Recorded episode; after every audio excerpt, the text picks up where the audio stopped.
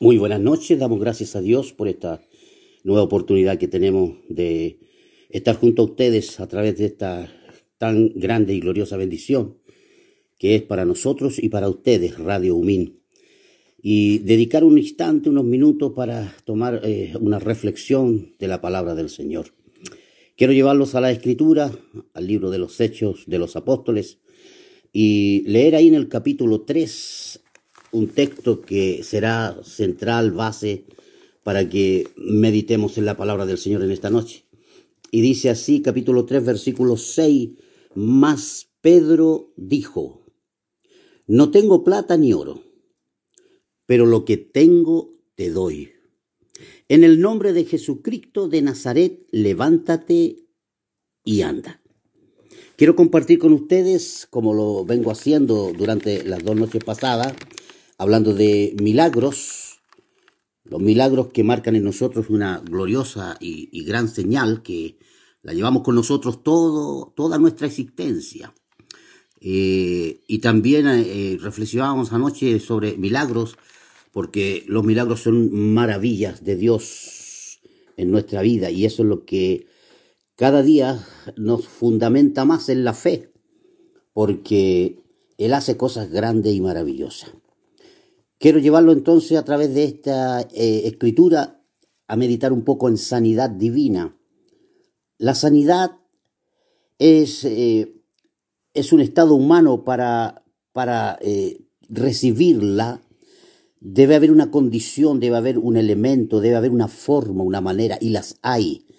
A la luz de la escritura las hay. Y yo quiero llevarlos a ella. Por eso quiero compartir con ustedes todo el contexto del, del, texto leído en el capítulo 3, porque ahí sucede lo siguiente en el capítulo 3.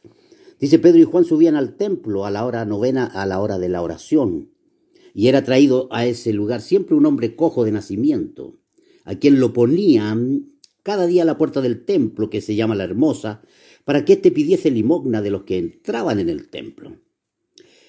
Este, cuando vio a Pedro y a Juan que iban a entrar al templo, le rogaba que le diesen limosna. Pedro y Juan, fijando en él los ojos, les dijo, míranos. Entonces él les estuvo atento, esperando recibir de ellos algo. He ahí el verso 6 del texto central. Mas Pedro le dijo, no tengo plata ni oro, pero lo que tengo te doy. En el nombre de Jesucristo de Nazaret, levántate y anda. Tomándolo por la mano derecha, le levantó y al momento se le afirmaron los pies y tobillo. Y saltando, se puso en pie y anduvo. Y entró con ellos en el templo, andando y saltando y alabando a Dios. Y todo el pueblo le vio andar y alabar a Dios y le reconocían que era el que se había sentado eh, a la puerta del templo a pedir limosna. Y se llenaron de asombro y espanto por lo que había sucedido. Y teniendo Pedro y Juan al cojo que había sido sanado con ellos, todo el pueblo estaba atónito y concurrió con ellos al pórtico de Salomón. Y viendo Pedro, le respondió al pueblo, varones israelitas, ¿Por qué os maravilláis de esto? ¿O por qué ponéis los ojos en nosotros? Como si por nuestro poder o piedad hubiésemos hecho andar a este. El Dios de Abraham, de Isaac y de Jacob, el Dios de nuestros padres, ha glorificado a su Hijo Jesús, a quien vosotros entregasteis y negasteis delante de Pilato, cuando éste había resuelto ponerle en libertad. He aquí, declara Pedro al pueblo, el Dios de Abraham, Isaac y Jacob, el Dios de nuestros padres, ha glorificado a su Hijo Jesús. He aquí la glorificación de Dios en la sanidad divina. Qué interesante entonces la sanidad divina. Pero quiero hacerlos meditar un poco, hermanos, hermanas, amigos, porque todos en algún momento necesitamos, y hoy más que nunca, que Dios toque nuestra vida, nuestro ser, nuestro cuerpo, todo nuestro espíritu y alma, y recibir de Él sanidad. para ese, esa sanidad necesitamos tener un, un estado humano, es nuestra participación en lo que yo tengo que hacer. Y yo quiero mencionar solo tres cosas que son sumamente importantes. Tú para venir a Dios y recibir sanidad tienes que tener fe. Si no hay fe, no habrá nada. ¿Cómo lo describe la Escritura? ¿Cómo lo habla la Biblia? Pues la Biblia lo declara así de la siguiente manera. Y él le dijo, hablando Jesús, hija, tu fe te ha hecho salva. Ve en paz y queda sana de este azote. Estamos hablando de la mujer del flujo de sangre que sufrió por 12 años. Pero ella dijo, yo tocaré el borde del vestido de Jesús y seré sana. He ahí la acción gloriosa de fe. Tú tienes que tener fe para venir a Él. Él te va a responder como se lo dijo a esta mujer. Tu fe te ha hecho salva. Ve en paz y queda sana. Luego, la oración. La oración es sumamente importante. La oración enseñamos, la oración es hablar con Dios, ¿cierto? Entonces, al hablar con Dios, mira lo que hace el, el poder grande y glorioso de la oración. Dice el texto sagrado, ¿está alguno enfermo entre, entre vosotros? Llame a los ancianos de la iglesia y oren por él, ungiéndole con aceite en el nombre del Señor. Oren por él. He aquí la acción gloriosa de la oración. Pues hemos dicho la fe y la oración. Son dos acciones gloriosas e importantes y necesarias para recibir sanidad de Dios.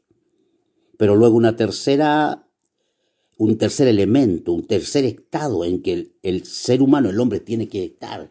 Y esa es una, una posición positiva o una palabra positiva, una acción positiva del, del, ser humano, de la persona, del que viene a Dios.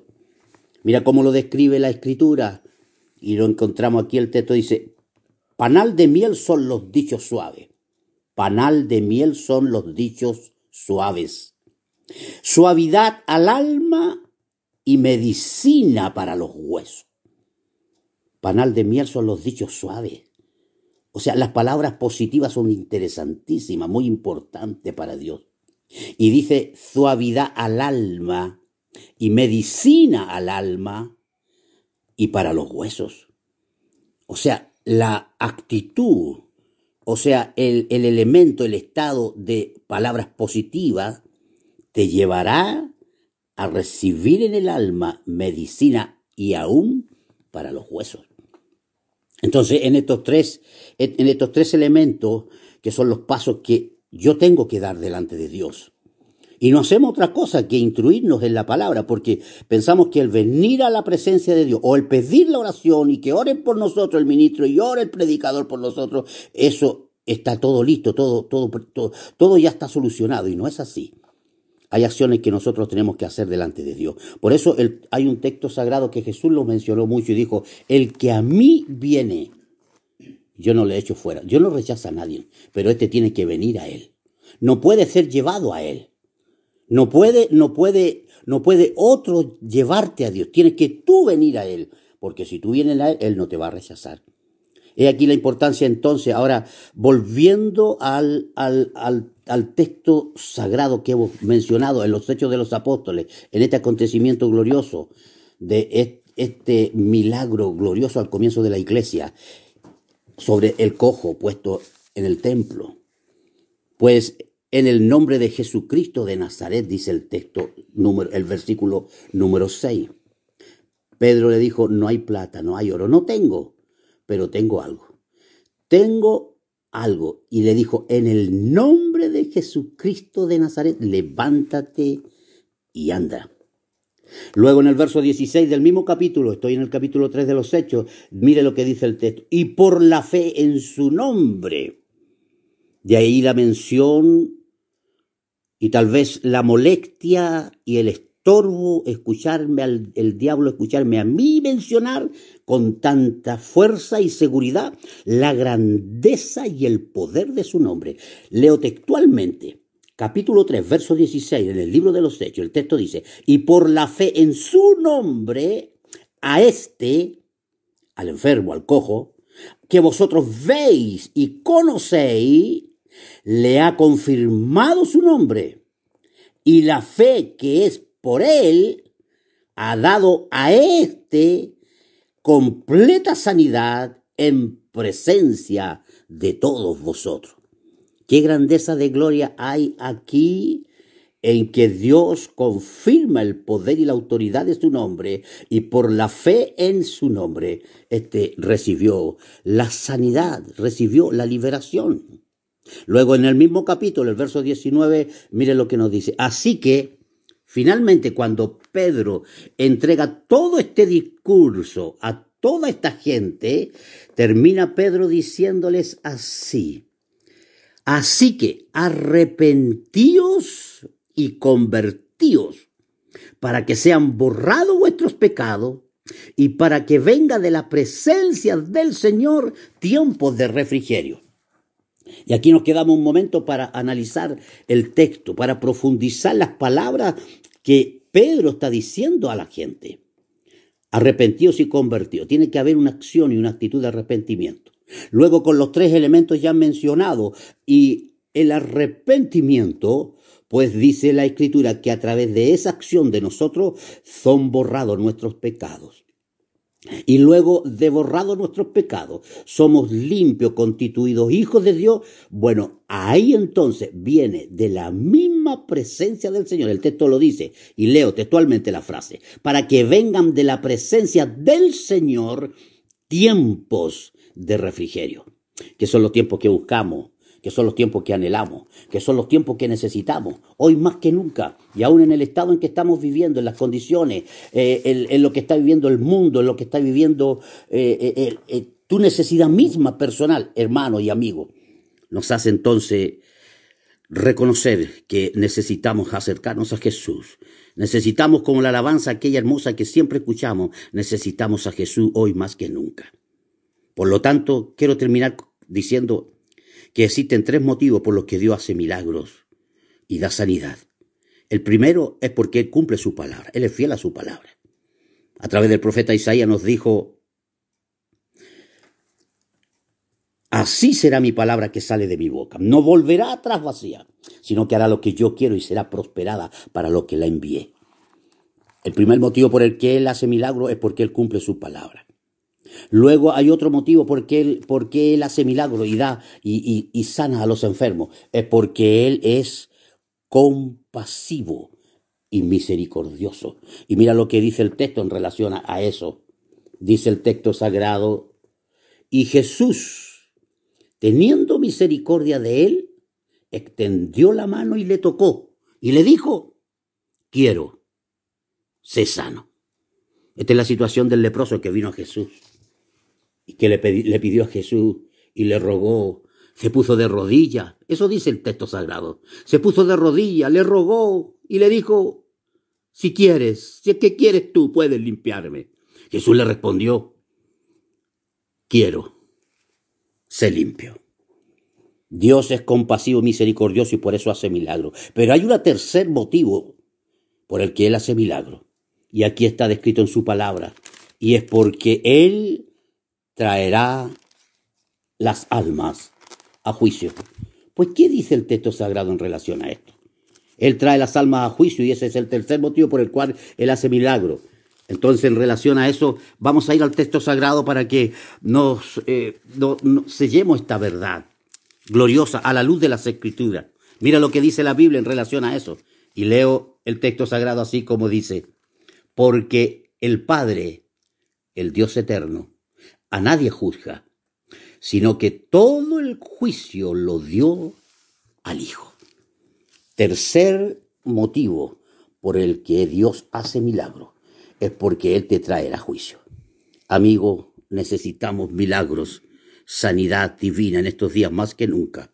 Pero ten cuidado, tienes que acercarte a la palabra. Tienes que entender el llamado de Dios. Dios tiene razones y motivos y Él quiere sanar. Él quiere liberar. Y yo oro y pido a Dios milagros en estos días más que nunca, pues esta es una noche de sanidad divina para ti y para todo el que se acerque a Él. Bendición, iglesia.